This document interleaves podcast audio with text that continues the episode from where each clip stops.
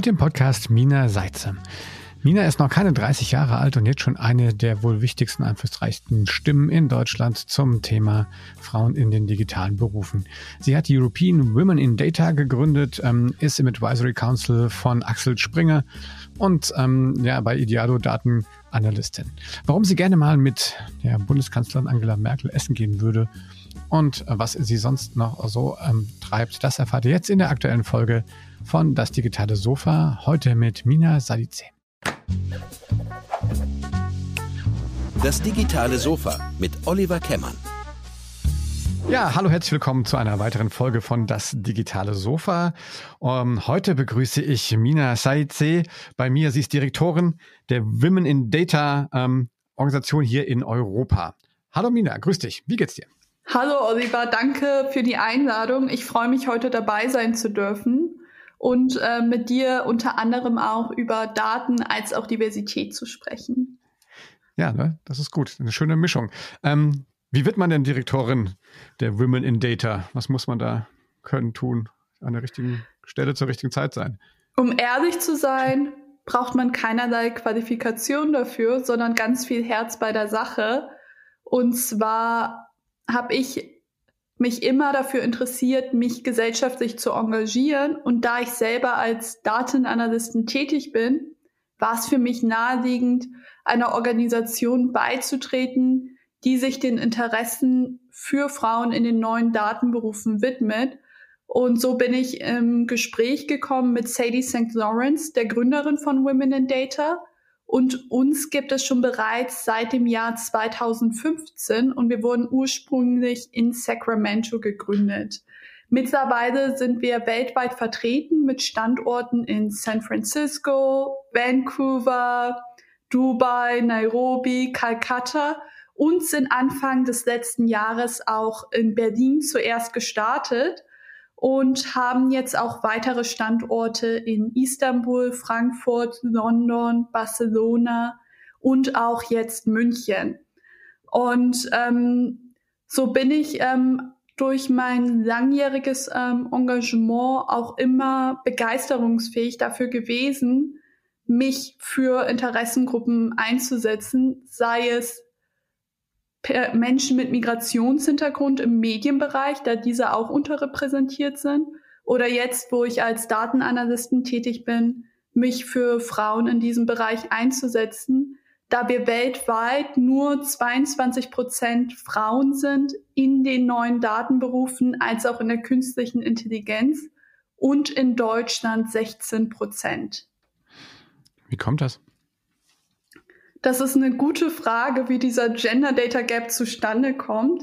Es gibt hierzu eine sehr interessante Studie von der Boston Consulting Group mit dem Titel What Keeps Women Out of Data Science? Und in dieser Studie haben sie weltweiten Vergleich vorgenommen und sind damit zur Konklusion gekommen, dass es auch viel mit der Wahrnehmung des Berufes zu tun hat.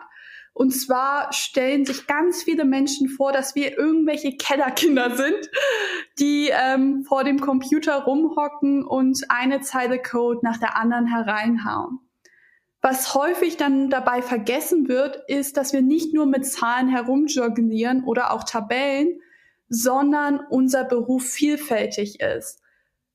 Dieser Beruf erfordert eine Vielfalt von Talenten. Dazu gehört auch Kommunikation, weil wir in der Lage sein müssen, technische, komplexe Zusammenhänge einfach und verständlich auch einem nicht technischen Publikum erklären zu können und auch Team Spirit, da wir gemeinsam in einem Team kollaborativ an der Entwicklung von Produkten und Services als auch Analysen arbeiten. Aber häufig besteht eine Diskrepanz in der Wahrnehmung des Berufes versus wie der Beruf dann tatsächlich im Alltag ausgelebt wird. Und aufgrund dieser Negativwahrnehmung, dass es sich um Kellerkinder handelt, die ständig im Wettbewerb gegeneinander sind, in Form von Hackathons zum Beispiel, wirkt dann auch das Berufsfeld nicht attraktiv für Frauen. Und mit Women in Data möchten wir dieses Narrativ ändern, indem wir dem Ganzen auch ein Gesicht geben und auch nach außen hin kommunizieren, dass der Beruf nicht nur Coding involviert, sondern auch Business-Kompetenz, Kommunikation und Team Spirit. Wie ist es denn dir persönlich ähm, äh, ergangen? Also wann hast du denn, hast du denn gemerkt, dass du Bock auf Data, Data hast und äh, also kannst du das nachvollziehen in deiner eigenen Vita? Nein, das ist eine gute Frage. Ich bin da per Zufall reingerutscht, nach und nach über die Jahre. Und zwar war ich erst ein Jahr in Tansania nach dem Abitur und habe dort für eine Lobbyorganisation im Bereich erneuerbare Energien gearbeitet und bin danach nach Berlin gezogen, wo ich zunächst Sozialwissenschaften studiert habe und dann gemerkt habe, dass ich für Statistik brenne, so dass ich dann zur Volkswirtschaftslehre rübergewechselt bin. In der Volkswirtschaftslehre habe ich mir quantitative Methodenkompetenz angeeignet. Das heißt, ich habe mich ganz viel mit Statistikprogrammen auseinandergesetzt gehabt und ich fand es immer interessant, wirtschaftliche Zusammenhänge in einem größeren Kontext zu betrachten wirklich zu verstehen, wie die Welt funktioniert, wie Wirtschaft, Politik und Gesellschaft miteinander agieren als Akteure. Und so bin ich dann durch das Lesen von Studien, Durchführen von ähm, Statistiken in den Bereich der Datenanalyse reingerutscht und auch dadurch, dass ich mich in Berlin befunden habe, habe ich gemerkt, dass die Digitalszene immer wichtiger und wichtiger wird. Und dann hat mich meine Neugierde dahin getrieben und ich habe dann ganz viel Praxiserfahrung während des Studiums gesammelt, sowohl in Startups als auch in Konzernen und mir so dann auch das praktische Wissen angeeignet und bin dann direkt nach dem Studium als Datenanalysten eingestiegen und was mich da immer hingetrieben hat, war einfach die Neugierde. Und weil ich auch gemerkt habe, dass die Datenanalyse ein wichtiges Werkzeug ist, um zu verstehen, wie unsere Welt funktioniert, wie auch Prozesse damit optimiert werden können und sie auch uns Kontext geben und wir dadurch besser in der Lage sind, Phänomene zu verstehen bist ja quasi eine Quereinsteigerin, wenn man so will, ne? Also du das VWL studiert hast. Ähm, wenn du jetzt so mit deinen äh, den äh, anderen Women in Data sprichst, die so die klassischen äh, Informatikberufe äh, so gelernt haben, ähm, wie ist denn da so die Situation? Ist das, ähm, da sind ja die, die Quoten auch nicht so, so hoch, ne? Mhm. Im Bereich der neuen Datenberufe, das heißt Data Analytics, Data Science und Data Engineering, gibt es mehr Quereinsteiger und Quereinsteigerinnen als gedacht. Häufig ähm, denkt man, dass es nötig sei, Informatik oder Wirtschaftsinformatik zu studieren, was eigentlich nicht erfordert ist. Und zwar ähm, habe ich schon Personen gesehen, die auch Geisteswissenschaften studiert haben, wie zum Beispiel Linguistik, und dann sich im Bereich der Computerlinguistik äh, spezialisiert haben und mittlerweile als Data Scientists arbeiten, wo sie Textanalysen durchführen. Oder ich habe auch ähm, Leute mit Geografie-Background kennengelernt, die mittlerweile bei Immobilien Scout arbeiten und ähm, an größeren Data Science Projekten arbeiten, wo sie äh, den Mietspiegel in Berlin analysieren. Ähm, im Grunde genommen ist es egal, was ich studiert habe oder ob ich überhaupt studiert habe. Allerdings kann es schon von Vorteil sein, dass man ähm, etwas Technisches studiert hat, um leichter in das Feld einzusteigen. Aber es ist offen für alle. Deswegen ähm, ist es ähm, eine ideale Karriere auch für Personen, die quer einsteigen möchten in einem IT-Beruf. Und bei Women in Data haben wir nicht nur ähm, die typische Informatikerinnen, sondern Personen mit diversen Werdegängen. Da sind auch ähm, studierte als auch nicht studierte Personen dabei. Und bezüglich des Alters ist es auch sehr heterogen aufgestellt. das heißt, du bist jetzt eigentlich eine Quereinsteigerin mit VWL. Das ist ja äh, auch ein Studiengang, da studieren ja wahrscheinlich grundsätzlich erstmal auch, auch mehr Frauen. Wie ist das denn mit den, mit diesen Spezial, äh. Ähm, wie ist denn da so die, die äh, Verteilung in, in Deutschland? Hm. In der Volkswirtschaftslehre, ähm, wo ich studiert habe, habe ich äh, zu den wenigen Frauen gehört, da ich an der Humboldt-Universität studiert habe, wo wir ähm, einen Schwerpunkt auf quantitative Methoden haben. Ähm, da war ich auch schon unterrepräsentiert. In, ähm, bei den Informatikstudiengängen, ähm, da sind die, mir die Zahlen nicht bekannt. Ähm, und zwar ist Informatik per se auch nicht erforderlich, um im Bereich der künstlichen Intelligenz als auch in der Datenanalyse arbeiten zu können. Es ist so, dass wir aktuell an den Hochschulen nicht genug Angebote haben, die darauf spezialisiert sind, die Generation von morgen fit zu machen für die digitalen Berufe. Und wenn man jetzt an Data Science oder Data Analytics denkt, ist es noch ein sehr neues Feld im Vergleich zum klassischen Software Engineering. Die Harvard Business Review hat schon im Jahr 2012 gesagt, Data Science is the sexiest job of the 21st century. Das war 2012 in einem Jahr, wo sich nur ambitionierte Tech-Startups, die ähm, sich darauf spezialisiert hatten, oder Forschungs- und Entwicklungsabteilungen von großen Tech-Konzernen wie Microsoft oder Google mit dem Thema befasst haben. Jetzt schreiben wir das Jahr 2021 und wir sehen, dass der Bedarf nach Fachkräften in diesem Bereich enorm ist, nicht nur in der Privatwirtschaft, sondern auch im öffentlichen Sektor, wo wir einen großen Bedarf an Digitalisierung haben. Nun ist es so, dass der Arbeitsmarkt nicht der Nachfrage gerecht werden kann aufgrund des mangelnden Angebots. Das heißt, wir brauchen mehr Menschen, die Fuß in diesem Beruf fassen. Und leider ist es aktuell nicht der Fall. Und wir sehen ja auch, dass der Frauenanteil so gering ist. In Deutschland liegt er bei 16 Prozent. Das bedeutet auch für mich, dass die Frauenförderung auch Wirtschaftsförderung ist. Wenn wir mehr Frauen ermutigen möchten, als Datenanalystin, Data Scientist oder auch Data Engineer zu arbeiten.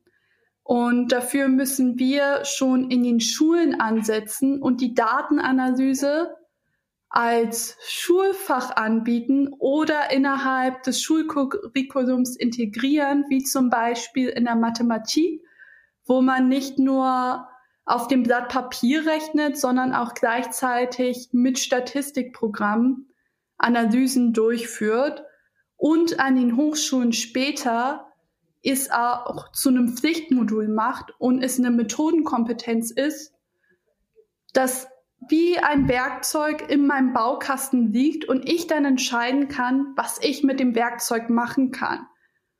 Daher ist es auch nicht unser Ziel bei Women in Data, jede Person zur Datenanalystin auszubilden, aber auf jeden Fall Frauen diese Methodenkompetenz beizubringen, damit sie auch entscheiden können, was sie damit machen und es immer von Vorteil ist, dieses Skillset mitzubringen, das so universell ist.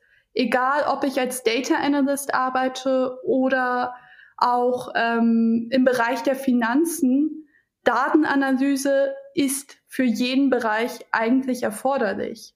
Wenn du jetzt, ähm, wenn du als Direktorin jetzt von Women in Data mit der Politik sprichst, also sprichst du auch mit der Politik? Also was, was sagen mhm. die zu dem Thema Schule? Weil das habe ich jetzt schon echt oft gehört, dass man sagt, irgendwie Informatik ist zumindest hier bei uns kein, kein ähm, Abi-Fach.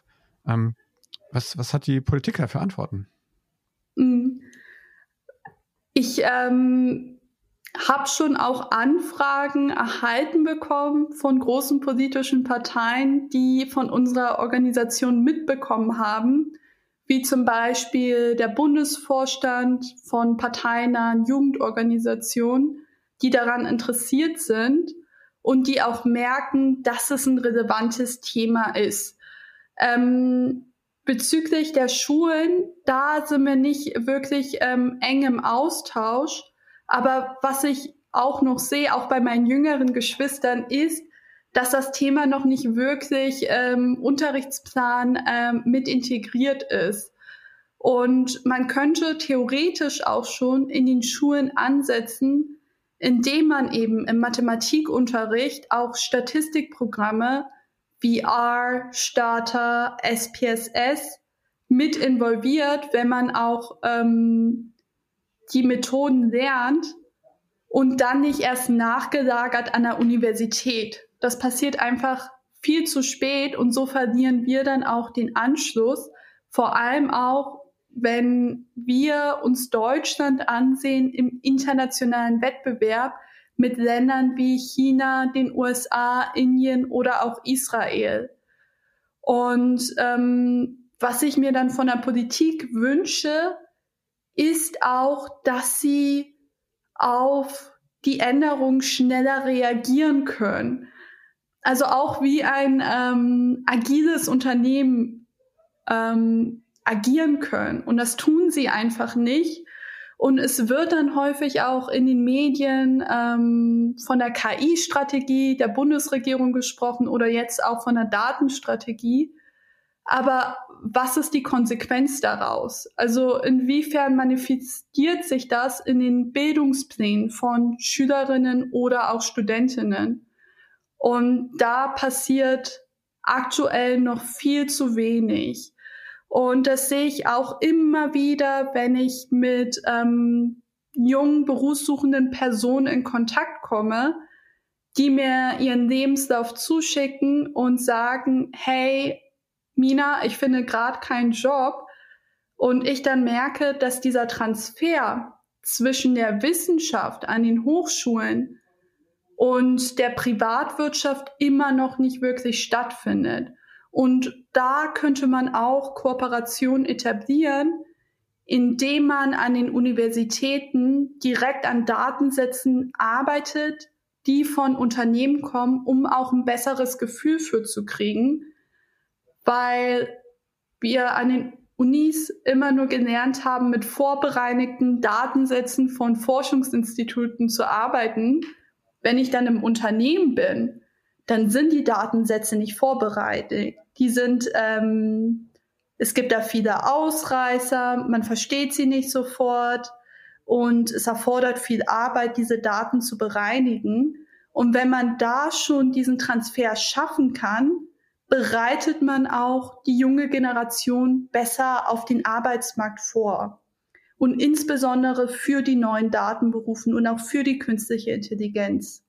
Also da muss nicht nur etwas von der Politik geschehen, sondern auch der Wirtschaft, dass die Politik, die Wirtschaft und die Bildungsinstitutionen enger im Austausch miteinander sind, um diese Synergieeffekte zu schaffen, die dann letztendlich auch dazu führen, dass wir ein zukunftsfähiges Deutschland haben. Wenn du vielleicht mal auf die ähm, konkrete Arbeit jetzt bei Women Data mal so ein bisschen eingehst. Also vielleicht hören ja auch jetzt auch äh, Frauen zu, die vielleicht auch Lust haben, da mitzumachen. Dürfen nur Frauen mitmachen eigentlich? Nein, ähm, es ist auch offen für Männer. Wir haben auch ja. männliche Mitglieder, weil wir an das Prinzip von Allyship glauben. Und Allyship bedeutet, ich kann auch äh, ein in Anführungsstrichen weißer alter Mann sein und dennoch die Mission unterstützen, dass wir mehr Diversität in den neuen Datenberufen brauchen. Und ähm, das eine schließt das andere nicht aus. Deswegen haben wir auch ähm, neben weiblichen Speakerinnen auch männliche Speaker bei unseren Veranstaltungen. Und zu deiner anderen Frage, was wir konkret machen, ähm, wir sind eine Community, die Bildung als auch Awareness anbietet. Bei Awareness setzen wir auch ähm, an mit Medien oder wie zum Beispiel deine Anfrage zum Podcast zu dem Thema Gender Data Gap zu sprechen, auch ähm, was noch die Hürden sind und wie wir mehr Frauen in diesen Bereichen fördern können.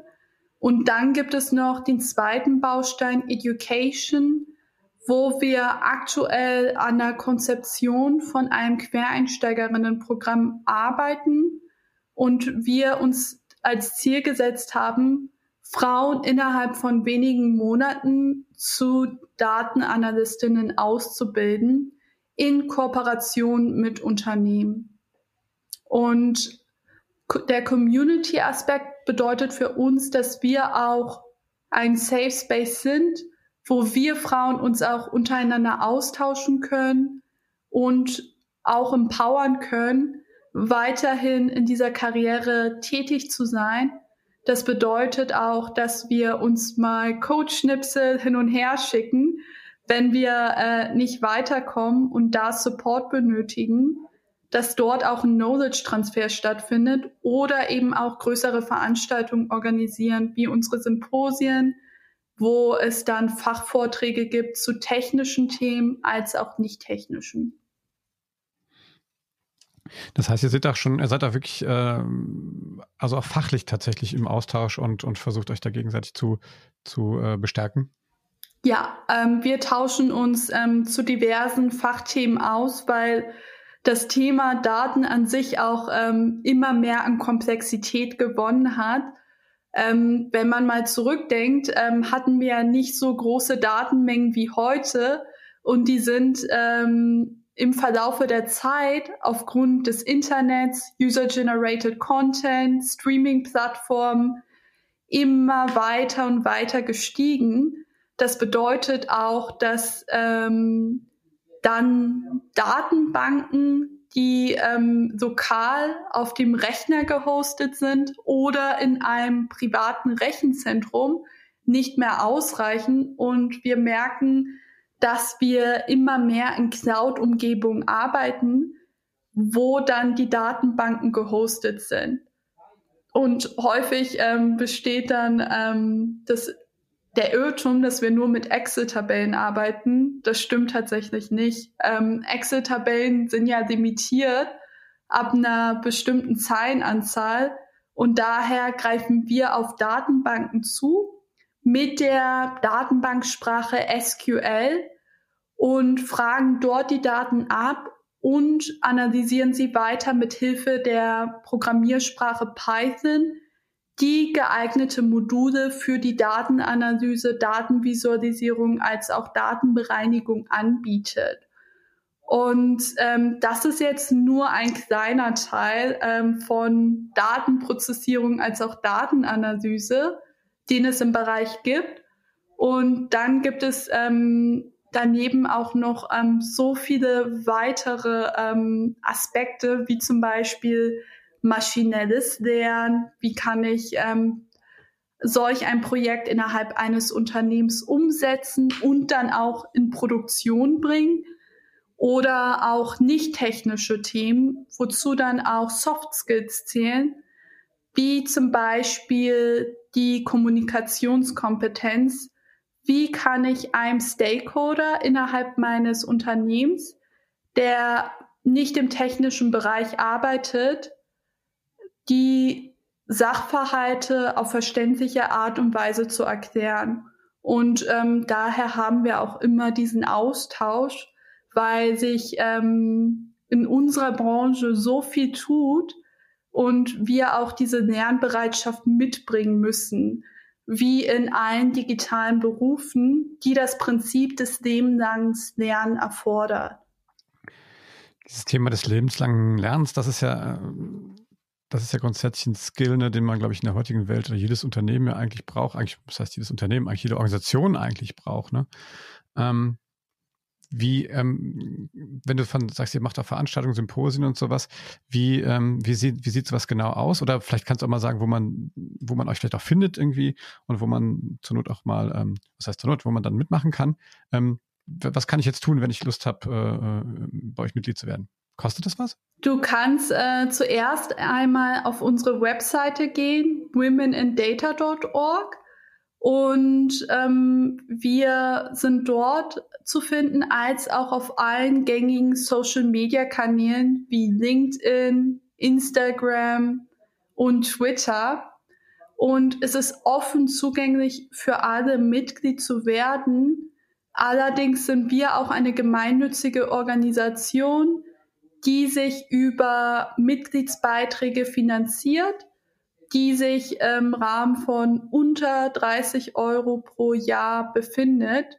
Und wenn du Teil unserer Community bist, dann ähm, hast du Zugang zu unserer Slack-Community, die weltweit äh, vertreten ist. Ähm, das bedeutet auch für uns, dass äh, wir im Austausch sind mit den anderen Standorten in den anderen Ländern regelmäßig und zu den Symposien. Wir veranstalten diese mehrmals im Jahr und dort haben wir auch hochkarätige Speaker dabei von Unternehmen wie Google, Microsoft ähm, oder auch Number 26, wo wir eben die Fachthemen von ähm, erfahrenen Leuten ähm, vortragen lassen. Allerdings bieten wir auch die Möglichkeit für sogenannte Newbies, diese zu coachen, die zuvor noch gar keine Speaking-Erfahrung gesammelt haben und ihr Fachthema einem Publikum zugänglich zu machen. Und da bieten wir auch ähm, Mentoring und Coaching-Ressourcen an. Du sagst ähm, von dir selber auch, du bist auch Aktivistin. Du, bist, du hast nicht, du hast einen regulären Job, du machst bei den ähm, bei den Women in Data mit. Ähm, was was treibt dich an? Also was wo, wo holst du deine Energie her? Warum engagierst du dich so, so über den Durchschnitt hinaus? Es ist immer ein Teil meines Lebens gewesen. Seit ich 14 Jahre alt bin, bin ich schon Aktivistin äh, gewesen. Und ähm, für mich ist es selbstverständlich. Warum? Weil wir in einer demokratischen Gesellschaft zivilgesellschaftliches Engagement benötigen, um den Frieden zu wahren. Das sehen wir auch in Zeiten von Corona, wo die Gesellschaft als auch die Politik gespaltener denn je ist. Und wir haben auch gesehen, dass egal ob ähm, jemand arm oder reich ist, wir alle vom selben Problem betroffen sind, und zwar von einer globalen Pandemie, und in dieser Zeit haben wir auch gesehen, dass die ehrenamtlichen Helfer und Helferinnen dazu beigetragen haben, dass bestimmte Gruppen wie ältere Menschen nicht im Stich gelassen werden und dass wir auch an diese Menschen denken. Und deswegen ist es auch für mich ähm, eine Selbstverständlichkeit, weil unserer Generation ja auch immer vorgeworfen wird, dass wir apolitisch sind, nur auf Instagram unterwegs sind und ähm, ständig im Selbstoptimierungswahn sind. Dem würde ich allerdings nicht zustimmen. Die Art und Weise, wie wir politisch teilhaben oder uns engagieren, hat sich geändert. Und zwar nutzen wir die sozialen Medien, um ähm, auch unser Anliegen zu kommunizieren. Das tue ich zum Beispiel auch.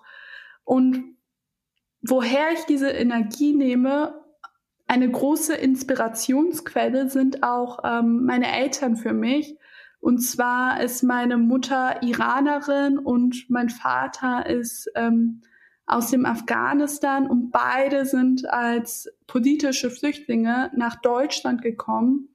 Und als Tochter von Aktivisten habe ich das einfach auch mit der Mutter mich aufgesogen, weil ich ähm, genau wusste, was meine Eltern riskiert haben, um sich für die Demokratisierung als auch Geschlechtergerechtigkeit einzusetzen. Und daher haben sie mir auch bewiesen, dass es ganz viel Mut braucht, um seine Ideale zu vertreten. Und persönlich in meinem Werdegang habe ich auch gemerkt, dass es mich gar nicht so oft gibt als junge Frau mit Migrationshintergrund und ich mich auch in der Branche nicht wirklich repräsentiert gefühlt habe, aber gewusst habe, es muss noch wenige andere von mir geben und als einzelne Person kann ich nicht viel bewirken und es braucht immer ein Kollektiv, um Dinge anstoßen zu können. Und so ähm, ist es auch für mich ähm, naheliegend gewesen, ähm, Gleichgesinnte zusammenzutrommeln und eine Bewegung zu starten. Das ist ja schon sehr erstaunlich, das möchte ich an der Stelle mal sagen, äh, ähm, dass du, dass du sowas ähm, dann einfach so lostrittst und auch jetzt ex extrem erfolgreich bist. Ne? Ähm, du hast mal in einem, äh, in einem Interview, habe ich mal gelesen, gesagt, du würdest gerne mal mit Angela Merkel essen gehen. Immer noch, ja. Hat noch nicht geklappt. Hat immer, ich habe sie einmal getroffen gehabt in ja. St. Petersburg. Äh, damals war ich Jugenddelegierte für den G8 und G20-Gipfel und da habe ich sie auf der Bühne gesehen gehabt. Ähm, bloß, ähm, ja, habe ich sie noch nie wirklich äh, face to face sprechen können. Vielleicht passiert das irgendwann mal. Hoffentlich. Was, was, ja, ach, bestimmt. Ja, demnächst hat sie ja mehr Zeit. genau. ähm, aber was ist das, aber ähm, was, was würdest du sie fragen? Ich ähm, hätte so viele Fragen an sie, wie sie die wichtigsten Entscheidungen für unsere Nation getroffen hat. Ähm, und auch Entscheidungen, die kritisiert worden sind. Was mich ähm, an Angela Merkel fasziniert hat, ist, dass sie eine konservative Partei gewandelt hat zu ähm, einer Partei der bürgerlichen Mitte und auch wie viele Frauen in führenden Positionen innerhalb der Partei vertreten gewesen sind und sie auch die erste Verteidigungsministerin mit Ursula von der Leyen als Frau besetzt hat und auch Entscheidungen getroffen hat, wie im Jahre 2015 zur ähm, sogenannten Flüchtlingskrise die ähm, auf Kritik als auch auf Befürwortung gestoßen ist und wie sie mit allem umgegangen ist und auch äh, Deutschland durch eine Krise nach der anderen ähm, geführt hat. Zum Beispiel in Zeiten von Brexit, Corona, der Euro-Krise und ähm, das auch für so eine lange Amtszeit als äh, ostdeutsche Frau. Ähm, das finde ich alles wahnsinnig spannend und ähm, ich möchte einfach gerne wissen, ähm, wie Angela zu Angie geworden ist, beziehungsweise die Mutti der Nation. Das würdest du sie dann fragen? Das ist cool. Ja. Ähm, würdest du auch, könntest du dir auch vorstellen, mal in die Politik zu gehen? Ich hatte mal einen kurzen Abstecher in der Politik, ähm, aber eher ähm, Form der internationalen Politik als auch der ähm, Entwicklungszusammenarbeit und hatte früher auch mal das Ziel gehabt, äh, für die Vereinten Nationen oder in der Botschaft zu arbeiten. Allerdings habe ich dann auch schnell gemerkt, dass der Politikbetrieb sehr anstrengend ist und ähm, sehr viel hinter verschlossener Tür passiert. Und das hat mich auch immer so ein bisschen genervt gehabt und auch, dass es da so viele Alpha-Männchen gibt. Und ähm, mittlerweile finde ich, ähm, es schöner, eine Balance zu haben zwischen meinem analytischen Beruf, wo ich äh, sofort auch die Resultate sehen kann, wenn ich etwas fertig entwickelt habe, versus meiner Freizeit, wo ich mich ähm, für meine Herzensthemen einsetzen kann. Wenn ich Berufspolitikerin wäre, wäre ich totunglücklich darüber, dass mein Beruf vom Wohlwollen der Bevölkerung abhängt und dass ich von Steuergeldern finanziert werde. Und daher, ähm, ja, ist eine Politikerkarriere auf jeden Fall für mich ausgeschlossen. Aber ein grundlegendes politisches Interesse ist auf jeden Fall da. Ja gut, das ist ja Gott sei Dank, dass wir das alle noch haben. Ähm, jetzt vielleicht mal abschließend, was, ähm, was äh, würdest du denn ähm, oder was, was können, können ähm, wir Männer denn tun, damit ähm, mehr Frauen in die Data-Berufe oder wie Unternehmer vielleicht auch ähm, in, in die Datenberufe gehen äh, oder grundsätzlich für mehr ähm, Gleichberechtigung, mehr für mehr Diversity sorgen können? Wenn du Vater einer Tochter bist, dann möchte ich, dass du, Olli, deiner Tochter sagst, dass sie alles werden kann und ähm, ihr die ganzen Möglichkeiten in Berufen der Digitalisierung aufzeigst. Wenn du als Unternehmer Frauen in deinem Betrieb hast, die Interesse daran haben, sich weiterzubilden und zum Beispiel im Bereich der Finanzen tätig sind und du merkst, dass es da unheimliches Potenzial gäbe, Prozesse innerhalb eures Unternehmens mit Hilfe der Datenanalyse zu automatisieren, dann möchte ich, dass du diese Frauen ermutigst, Kurse zu nehmen, um sich fortzubilden. Wenn du innerhalb eines Unternehmens arbeitest und in einer technischen Rolle tätig bist, dann ist es wichtig, dass die Stellenausschreibungen inklusiv geschrieben sind. Das heißt, dass auch sowohl von Frauen als auch Männern die Rede ist und auch flexible Arbeitszeitmodelle angeboten werden und sich nicht die Benefits nur in Form von Obst und Kickern äußern, sondern auch ähm, Familienbenefits. Das sind ähm, alles Möglichkeiten, um Frauen in dem Beruf zu fördern. Mina, vielen Dank, dass du dir Zeit genommen hast, äh, dich mit hier zu unterhalten.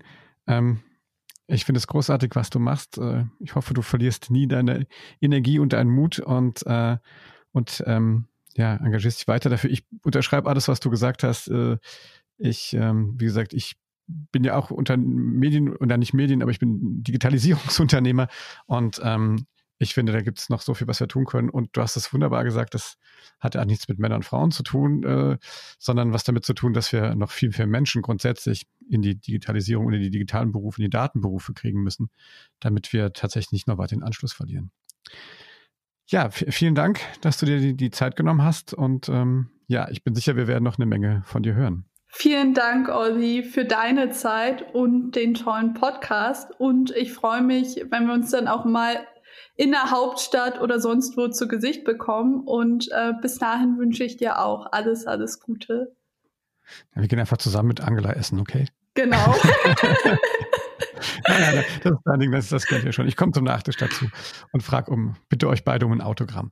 Ähm, ja, ähm, ihr lieben Hörerinnen und Hörer da draußen, das war das digitale Sofa mit Mina Saidi C. Habe ich das jetzt richtig gesagt? Hinten hoch, ne?